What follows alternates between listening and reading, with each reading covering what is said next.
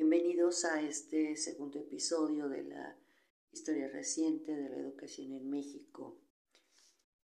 en el que revisaremos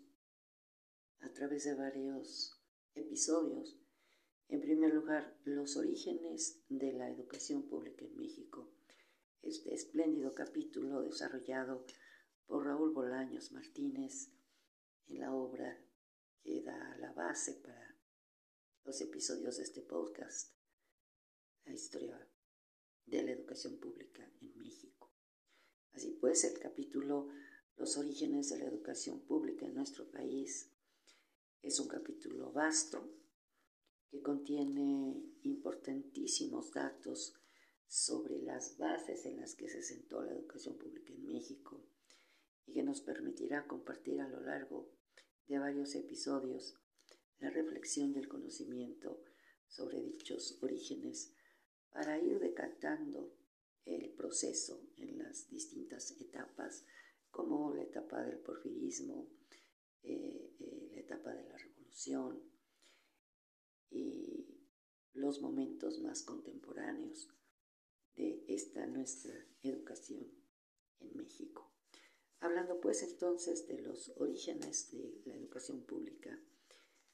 en México, iniciamos eh, este episodio diciendo que la educación es un hecho social cuya importancia resulta indiscutible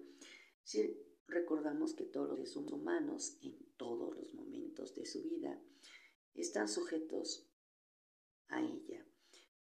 ya sea en la familia, en la comunidad, en las actividades sociales, o en aquellas en las que intervienen directamente las instituciones educativas, desde las escuelas de educación inicial, como son los jardines de niños, hasta las universidades, los centros de investigación e incluso los centros de formación para el trabajo. La educación es una de las superestructuras de la sociedad está íntimamente relacionada con las características y los problemas de cada grupo social y de cada época. Si bien es cierto que la educación está vinculada a la sociedad y que ésta le impone eh, su orientación a la educación, también es cierto que la educación, como ninguna otra superestructura, dispone de una enorme capacidad para modelar a los hombres y para influir en la estructura general de la sociedad. Visto de esta manera, el fenómeno educativo ha preocupado a todos los grupos humanos, particularmente a los estados que han comprendido que a través de la educación pueden preparar a sus nuevas generaciones para participar en el cambio que conduzca al bienestar y al progreso social. Conviene entender la interacción entre la educación y el progreso, entre la educación y el bienestar, entre la educación y la calidad de vida de los habitantes de un país. El cambio impone importantes modificaciones a la educación, mientras que ésta a su vez prepara conscientemente a las nuevas generaciones para que actúen como agentes del progreso social. Podemos considerar a la educación como el factor primordial de la producción cultural de una nación, de un grupo social, de una comunidad, con una función orientadora de la sociedad y con capacidad suficiente para colaborar de manera decisiva en la organización institucional del Estado. Por estas razones, la educación debe preocuparse por crear en los hombres la conciencia del mundo presente mediante la asimilación de la cultura que se les entrega y una vez eh, agotado esto, debe pugnar por dotar a las generaciones más jóvenes de una nueva mentalidad que les permita comprender el mundo del futuro del que sin duda serán actores principales. A su vez, los jóvenes deben entender que el legado cultural que reciben de las generaciones mayores será el instrumento que les permita normar su acción presente y con ella preparar la sociedad del mañana. Conviene señalar que en todo el proceso educativo tiene una gran responsabilidad la sociedad entera, no obstante que ésta pretende con frecuencia que ese compromiso solo corresponda al Estado y a la escuela. Cuando el hombre se percató de la trascendencia de la educación en el proceso social y en la vida de los pueblos, se preocupó por esta tarea, aunque durante varios siglos la dejó en manos de instituciones particulares o, como sucedió en el mundo occidental, en manos de la Iglesia, principalmente la Iglesia Católica, la que a través de sus eh, diversas instituciones, eh, templos, catedrales, parroquias, eh, monasterios, conventos, escuelas religiosas, la atendió siempre para difundir los conceptos que permitieran asegurar el orden social conveniente para sus intereses. Las grandes transformaciones que se dieron en el campo del pensamiento y en el de la política durante el siglo XVIII llevaron a una nueva concepción del Estado con un sentido más moderno y responsable de sus deberes para con la sociedad. Entre esos cambios se advierte una seria preocupación por atender la educación, por fundamentarla en los conocimientos científicos de la época y por ofrecerla al mayor número de personas en cada país. Así se va gestando una nueva concepción de la educación, que por considerarse un fenómeno social con una poderosa función orientadora, debe formar parte de la organización del Estado, de modo que refleje la mentalidad filosófica del gobierno que tiene en sus manos los destinos nacionales. Es este último concepto el que nos puede llevar a considerar la educación pública como el instrumento mediante el cual todo Estado trata de formar hombres capaces de dar solución a los grandes problemas de cada nación y a utilizar su esfuerzo para hacer operativos los proyectos sociales que se proponen. Por las razones expuestas en el campo de la educación pública se considera como programas prioritarios la enseñanza elemental que permita la búsqueda de los objetivos fundamentales en la formación de las nuevas generaciones, así como la formación de profesores, pues son ellos quienes integran el ejército intelectual que hace realidad la política educativa de cada país, aunque en ocasiones, como ha sucedido recientemente, el magisterio discrepe seriamente de la política emprendida por su gobierno, fenómeno que responde a un aparente divorcio entre los requerimientos del sector gubernamental y los grandes intereses populares eh, que se presentan en este hecho. De todas maneras, en el marco de la educación pública es lógico que el gobierno atienda con particular interés los dos aspectos mencionados. Por un lado, la educación elemental y por el otro, la formación de profesores y que no esté dispuesto a dejar que instituciones privadas administren libremente y en beneficio de intereses particulares estas dos importantísimas tareas. Así, eh, revisemos en este momento las primeras inquietudes en materia educativa en nuestro país. En México la preocupación por la educación no es reciente, pues ya nuestras grandes civilizaciones indígenas, entre ellas la mexica, formaban en instituciones educativas como los de Poscalis y los Calmecac a los hombres para que pudieran cumplir satisfactoriamente las tareas que mejor convenían a la sociedad de la que formaban parte. La conquista española destruyó nuestros estados indígenas y para lograrlo evidentemente impuso una nueva educación. Aunque ésta no respondió cabalmente a la política del Estado español, sino, a los intereses de la Iglesia Católica, eh, cuyos miembros ya pertenecieran al clero secular o al clero regular, tomaron manos la tarea de educar, primero a los naturales y más tarde a los mestizos, con el propósito de convertirlos eh, a la religión cristiana, propósito, por cierto, que era un propósito fundamental de la corona española por lo que la educación colonial, principalmente la de los primeros años de la dominación española, asumió el carácter de una verdadera cruzada religiosa. Pronto se establecieron instituciones como el Colegio de San José de Belén de los Naturales, el Colegio de Nuestra Señora de la Caridad, el Colegio de Estudios Mayores del Pueblo de Tiripitio, el Colegio de la Santa Cruz de Tlatelolco y, al mediar el siglo XVI, la Real y Pontificia Universidad de la Nueva España, todas ellas eh, bajo el control del clero eh, católico. A la acción de estos colegios se sumó la importante obra educativa, comunitaria y social de órdenes religiosas como los franciscanos, los agustinos, los dominicos y los jesuitas, particularmente estos últimos que adquirieron gran ascendiente entre los sectores medio y superior de la sociedad novohispana. Aunque el Estado español en ocasiones dispuso algunas medidas en materia educativa, estas no llegaron a ser determinantes en la organización y control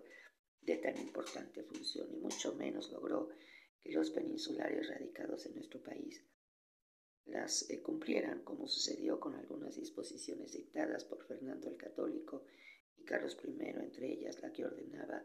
la cédula real que creaba la encomienda y que decía que quienes fueran beneficiados con ella cumplieran con la obligación de educar a los indios a ellos encomendados. En 1600 el virrey Gaspar de Zúñiga y Acevedo trató de imponer orden en la educación elemental mediante las ordenanzas de los maestros del nobilísimo arte de enseñar a leer, escribir y contar pero en la práctica estas no fueron observadas por quienes tenían a su cargo la instrucción. Solamente en la segunda mitad del siglo XVIII y poco antes del estallido del movimiento libertario mexicano, algunos preclaros intelectuales como Alegre, Clavijero y Díaz de Gamarra intentaron imponer un sentido de modernidad a la educación de nuestro país. En cierta forma sus esfuerzos fructificaron pues muchas de sus ideas fueron recogidas por la generación que se lanzó a la lucha por la independencia de la República Mexicana. Lamentablemente esos esfuerzos tan solo encontraron eco en los grandes ilustrados mexicanos, pero no en la acción de las instituciones políticas responsables de la administración colonial, por lo que trascendieron poco a las instituciones educativas de aquel entonces. La guerra de independencia traerá novedades al sector educativo que revisaremos en nuestro siguiente episodio. Gracias por escucharnos. Hasta pronto.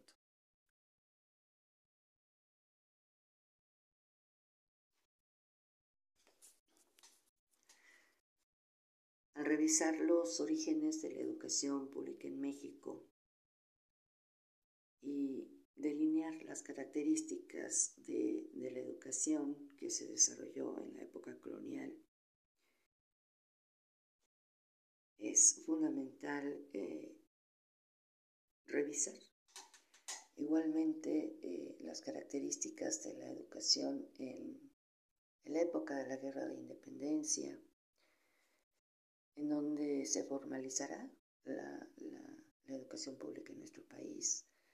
de mano del eh, pensamiento liberal propio del siglo XIX. Así pues, siguiendo la, línea editorial del capítulo Orígenes de la Educación Pública en México,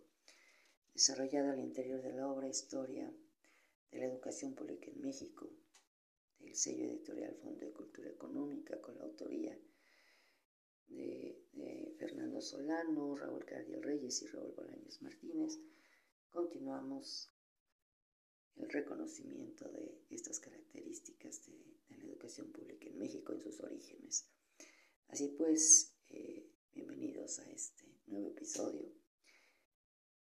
en donde hemos de considerar lo que ocurrió en la época independentista. La guerra de independencia, iniciada como un proceso revolucionario por el cual los sectores humildes de la población novohispana pretendieron imponer un profundo cambio en la sociedad colonial, concluyó en 1821 con una contrarrevolución eh, que tenía como fin proteger los intereses de los grupos eh, privilegiados del país, particularmente el de los criollos acaudalados. Esta situación determinó que la independencia no resolviera los eh, serios conflictos sociales y por supuesto educativos de México, y que al contrario mantuviera vivas las grandes contradicciones de la sociedad colonial. Contra ellas y para darle solución se desataron constantes luchas entre eh, liberales y conservadores, conflictos que tipificaron los primeros años de la vida independiente de México y que han hecho pensar a muchos historiadores poco cuidadosos que nuestro país no estaba preparado para organizarse como nación independiente. Justo es aclarar que aquella época de frecuentes desórdenes y golpes de Estado no fue producto de la incapacidad para organizarnos políticamente, sino fue consecuencia inevitable de la lucha por decidir la forma eh, que tomaría nuestra integración nacional y la participación de las distintas fuerzas políticas que pretendían mantener, por un lado, las fórmulas coloniales y por otro, grupos progresistas cuyo objetivo fundamental era convertir a México en una nación con nuevas rutas económicas y con una organización política característica de un Estado moderno. Durante eh, la época que se está reseñando, la educación, como muchas otras actividades nacionales, eh, sufrió constantes desajustes. En ocasiones parecía avanzar y organizarse definitivamente, como sucedió en 1833 bajo la conducción de Valentín Gómez Farías, pero en otras ofrecía perspectivas desoladoras, como aconteció durante la dictadura santanista cuando se pretendió eh, regalar condiciones de privilegio y entonces eh, llevar a la educación a las condiciones retrógradas del escolastismo ya para entonces superado no solo en América sino también en Europa. A pesar de las dificultades de la lucha y de los frecuentes tropiezos, los liberales mexicanos promovieron en el año de 1854 la revolución de Ayutla, al triunfo de la cual se impusieron cambios trascendentales en el país mediante disposiciones como la ley Juárez, la ley Iglesias, la ley La Fragua, la ley Lerdo y finalmente la constitución política de 1857, por la que el Estado mexicano adoptó la forma política de República Federal Popular y Representativa. No obstante la promulgación de esta constitución, el triunfo no fue definitivo, pero los conservadores eh, desataron de nueva cuenta la guerra, en la que después de tres años fueron vencidos. Durante este conflicto, el bando liberal se fortalece ideológicamente gracias a que el presidente Benito Juárez expidió en Veracruz en el año de 1959 las llamadas leyes de reforma. Una nueva amenaza ensombreció nuestro país y sus esfuerzos por definirse como una nación moderna y soberana eh, se vio comprometida con la intervención europea que trajo hasta nuestras tierras el apetito de dominación de la Francia de Napoleón III. El pueblo de México, guiado por Benito Juárez, eh, luchó eh, para culminar con el triunfo sobre el imperialismo eh, traído por Maximiliano de, de, Austria y con su fusilamiento en el año de 1867 en el Cerro de las Campanas se concluyó con, con esta intervención europea y sentó las bases de una nación soberana y sólida. En este momento el presidente Juárez regresó a la capital de la República Mexicana, en la que restauró la República y sus poderes y se dio a la tarea de organizar al país. Su mayor preocupación fue instrumentar una sabia administración. Mostró gran interés por la educación, la que a partir de ese momento habría de recibir la atención de, los triunfadores del grupo liberal, quienes buscaron establecer un control sobre ella y utilizarla para transmitir la filosofía del nuevo Estado mexicano. Por estas eh, consideraciones, Es a partir de este momento cuando en verdad puede hablarse del establecimiento de una educación pública en México, característica eh, de esta época y que, entre otras, tuvo eh, predominio de la educación laica, de la educación pública y de una educación orientada hacia los grupos eh, menos favorecidos de la sociedad mexicana. A principios del siglo XIX la necesidad de atender la educación era manifiesta, no solamente en México, sino en todos los territorios del Estado español. La aceptaban por igual eh, los liberales que en la metrópoli luchaban contra el absolutismo borbón, que los insurgentes que en nuestras eh, tierras americanas combatían para obtener la independencia del país. La acción liberal hizo posible promulgar en Cádiz la Constitución de 1812, en la que se destina el título noveno para obtener nuevas condiciones a la instrucción. En ese célebre documento se dispone la creación de una Dirección General de Estudios para que se encargue de inspeccionar la enseñanza pública. Esto establecido en el artículo 369 de la Constitución de Cádiz. Se ordena que el Plan General de Enseñanza sea uniforme en todo el reino. Esto en el artículo 368. Se faculta a las Cortes para que por medio de los planes de estudio se organice la instrucción pública. Esto definido en el artículo 370. Y para dar solución al problema educativo se establece en el artículo 366 la creación de escuelas de primeras letras en donde se enseñe todos los niños del país a leer, a escribir, a contar y el catecismo. Esta constitución, que entró en vigor en la Nueva España el 30 de septiembre de 1812, em, trajo las condiciones que permitieron que en el país eh, se aplicaran algunos eh, ordenamientos que implicaban beneficios para sectores populares y que fueron las que eh, sostenían la lucha contra las autoridades coloniales, además de que de haberse aplicado íntegramente el documento de Cádiz, hubiera coincidido con los anhelos libertarios de, de los grupos insurgentes de México, pues uno de sus ordenamientos más importantes proclamaba el derecho del pueblo a gobernarse y a organizarse por sí mismo. Se ha dicho antes que la instrucción preocupó también a quienes luchaban por conseguir la independencia en nuestro país, entre ellos a los miembros del Congreso instalado en Chilpancingo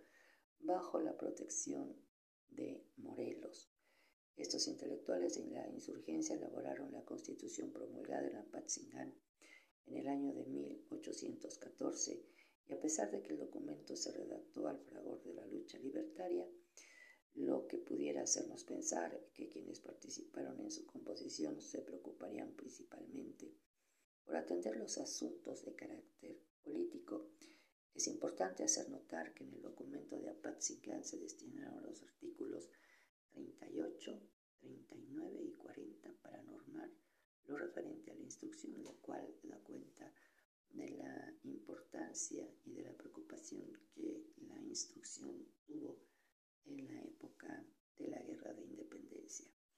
En el artículo 38, por ejemplo, se establecía la religión católica como única y se ordenaba que ningún género de cultura, industria y comercio podía ser prohibido a los ciudadanos. Con esa disposición se pretendía acabar con algunas de las viejas tasas que la sociedad colonial había puesto a la actividad cultural, principalmente a las ideas eh, que el siglo de las luces había entregado a la humanidad y que por aquel entonces constituían un mensaje de esperanza para los pueblos que vivían en condiciones de atraso y miseria. Por su parte, en el artículo 40 se otorgaba uno de los grandes derechos hoy nadie discute, la libertad de hablar, de discutir, de manifestar las opiniones por medio de la imprenta. Eh, consideramos finalmente el artículo 9, que es el final de, este, de estos convenios de la Constitución de 1814, la más importante manifestación de las inquietudes de nuestros revolucionarios insurgentes, fundamentalmente de Morelos. El análisis cuidadoso de su texto nos lleva a consideraciones de indudable trascendencia y en algunos aspectos sus ideas siguen siendo vigentes en la actualidad e incluso algunos planteamientos son tan avanzados que probablemente no han sido todavía puestos en práctica. Eh, el artículo 39 dice al texto, la instrucción como necesaria a todos los ciudadanos debe ser favorecida por la sociedad con todo su poder. Es admirable que esos hombres perseguidos por las fuerzas realistas se hayan preocupado por considerar la educación a la que llamaban instrucción un servicio necesario para todos los ciudadanos, no solamente para aquellos miembros de la sociedad que como se acostumbraba hasta entonces tenían las posibilidades económicas y sociales para adquirirla. Ahora bien, al declarar la instrucción necesaria para todos los ciudadanos, los constituyentes de Apatzingán pensaban que eh, debía ofrecerse a todos los hombres sin excepción de grupos, eh, igual que a niños, adultos, a hombres y a mujeres. Eh, de ser así, resultaría un propósito sin precedentes para su época. Otro hecho que parece de enorme valía es asignar tal importancia a la instrucción que debe ser favorecida por la sociedad con todo su poder. Por otra parte, conviene señalar que nuestros insurgentes consideraban la función educativa una empresa de tal importancia social que no conformándose con negar a las instituciones privadas que hasta entonces la habían manejado la facultad de seguir haciéndolo, concluyeron que la prestación de este servicio debía rebasar el control del eh, gobierno y hasta del Estado y debía encargarse a la sociedad por entero. Este documento anunciaba al mundo el nacimiento de un nuevo Estado eh, que jamás entró en vigor, pues al, poco tiempo de su expedición Morelos, Morelos fue aprendido, eh, conducido a la Ciudad de México y fusilado en Ecatepec. El Congreso, por él integrado, logró refugiarse en Tehuacán, en donde fue disuelto de inmediato y a partir de ese momento la insurgencia decayó aparatosamente hasta reducirse a la acción de unos cuantos grupos que con singular interés trataron de mantener la resistencia. Consumada la independencia en 1821, los antiguos bandos en pugna continuaron la lucha, pero ahora con el propósito de conquistar el poder y organizar las instituciones políticas en beneficio de sus intereses. En estos nuevos enfrentamientos, los conservadores eh, se inclinaron por el centralismo, en tanto que los liberales propusieron fórmulas federalistas. Sin embargo, ambos grupos coincidieron en una preocupación formal y continua por la educación, lo cual se manifestó en acciones eh, tanto de los liberales como de los conservadores un ideólogo destacado, eh, Lucas Alamán, eh, presentó en la memoria del Congreso del 7 de noviembre de 1823 la consiguiente declaración. En instrucción no puede haber libertad y la base de la igualdad política y social es la enseñanza elemental. La intervención de Lucas Alamán parece de gran trascendencia, pues contrariamente a lo que acostumbraban algunos gobiernos reaccionarios el más connotado conservador mexicano. Apenas dos años después de haberse conquistado la independencia, admitía que sin instrucción no puede conseguirse la libertad y que solamente mediante ella se pueden destruir las desigualdades sociales que tanto daño, aún en nuestro tiempo, a naciones que como la nuestra inspiran a un pleno desarrollo. Continuaremos en el siguiente episodio con esta revisión de los orígenes de la educación pública en México. Gracias por escucharnos. Hasta entonces.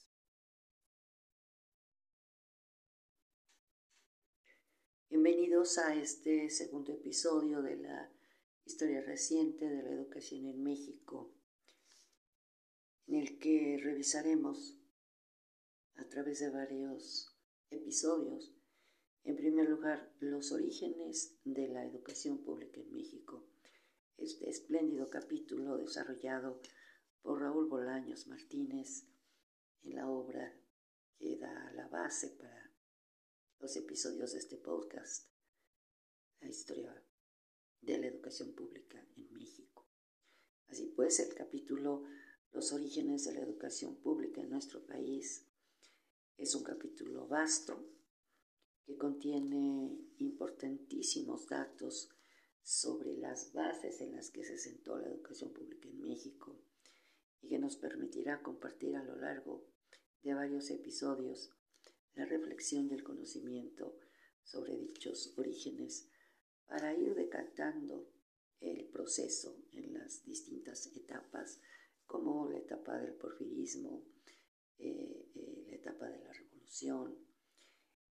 y los momentos más contemporáneos de esta nuestra educación en México. Hablando pues entonces de los orígenes de la educación pública en México, iniciamos eh, este episodio diciendo que la educación es un hecho social cuya importancia resulta indiscutible. Si recordamos que todos los seres humanos en todos los momentos de su vida están sujetos a ella, ya sea en la familia, en la comunidad, en las actividades sociales o en aquellas en las que intervienen directamente las instituciones educativas, desde las escuelas de educación inicial como son los jardines de niños hasta las universidades, los centros de investigación e incluso los centros de formación para el trabajo. La educación es una de las superestructuras de la sociedad está íntimamente relacionada con las características y los problemas de cada grupo social y de cada época. Si bien es cierto que la educación está vinculada a la sociedad y que ésta le impone eh, su orientación a la educación, también es cierto que la educación, como ninguna otra superestructura, dispone de una enorme capacidad para modelar a los hombres y para influir en la estructura general de la sociedad. Visto de esta manera, el fenómeno educativo ha preocupado a todos los grupos humanos, particularmente a los estados que han comprendido que a través de la educación pueden preparar a sus nuevas generaciones para participar en el cambio que conduzca al bienestar y al progreso social. Conviene entender la interacción entre la educación y el progreso, entre la educación y el bienestar, entre la educación y la calidad de vida de los habitantes de un país. El cambio impone importantes modificaciones a la educación, mientras que ésta a su vez prepara conscientemente a las nuevas generaciones para que actúen como agentes del progreso social. Podemos considerar a la educación como el factor primordial de la producción cultural de una nación, de un grupo social, de una comunidad, con una función orientadora de la sociedad y con capacidad suficiente para colaborar de manera decisiva en la organización institucional del Estado. Por estas razones, la educación debe preocuparse por crear en los hombres la conciencia del mundo presente mediante la asimilación de la cultura que se les entrega y una vez eh, agotado esto, debe pugnar por dotar a las generaciones más jóvenes de una nueva mentalidad que les permita comprender el mundo del futuro del que sin duda serán actores principales. A su vez, los jóvenes deben entender que el legado cultural que reciben de las generaciones mayores será el instrumento que les permita normar su acción presente y con ella preparar la sociedad del mañana. Conviene señalar que en todo el proceso educativo tiene una gran responsabilidad la sociedad entera, no obstante que ésta pretende con frecuencia que ese compromiso solo corresponda al Estado y a la escuela. Cuando el hombre se percató de la trascendencia de la educación en el proceso social y en la vida de los pueblos, se preocupó por esta tarea, aunque durante varios siglos la dejó en manos de instituciones particulares o, como sucedió en el mundo occidental, en manos de la Iglesia, principalmente la Iglesia Católica, la que a través de sus eh, diversas instituciones, eh, templos, catedrales, parroquias, eh, monasterios, conventos, escuelas religiosas, la atendió siempre para difundir los conceptos que permitieran asegurar el orden eh, social conveniente para sus intereses. Las grandes transformaciones que se dieron en el campo del pensamiento y en el de la política durante el siglo XVIII llevaron a una nueva concepción del Estado con un sentido más moderno y responsable de sus deberes para con la sociedad. Entre esos cambios se advierte una seria preocupación por atender la educación, por fundamentarla en los conocimientos científicos de la época y por ofrecerla al mayor número de personas en cada país. Así se va gestando una nueva concepción de la educación,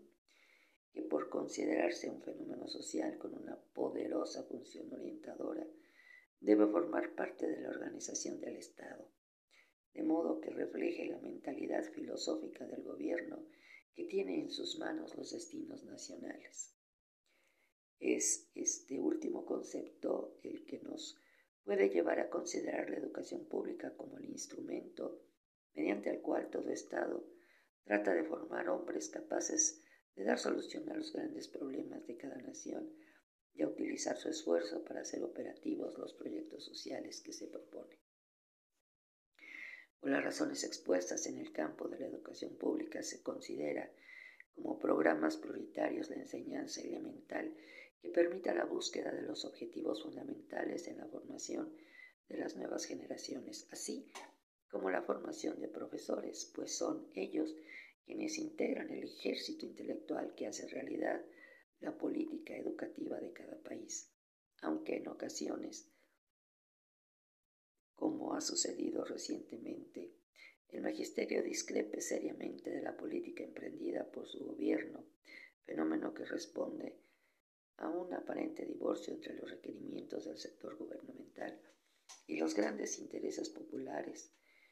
eh, que se presentan en este hecho. De todas maneras, en el marco de la educación pública es lógico que el gobierno atienda con particular interés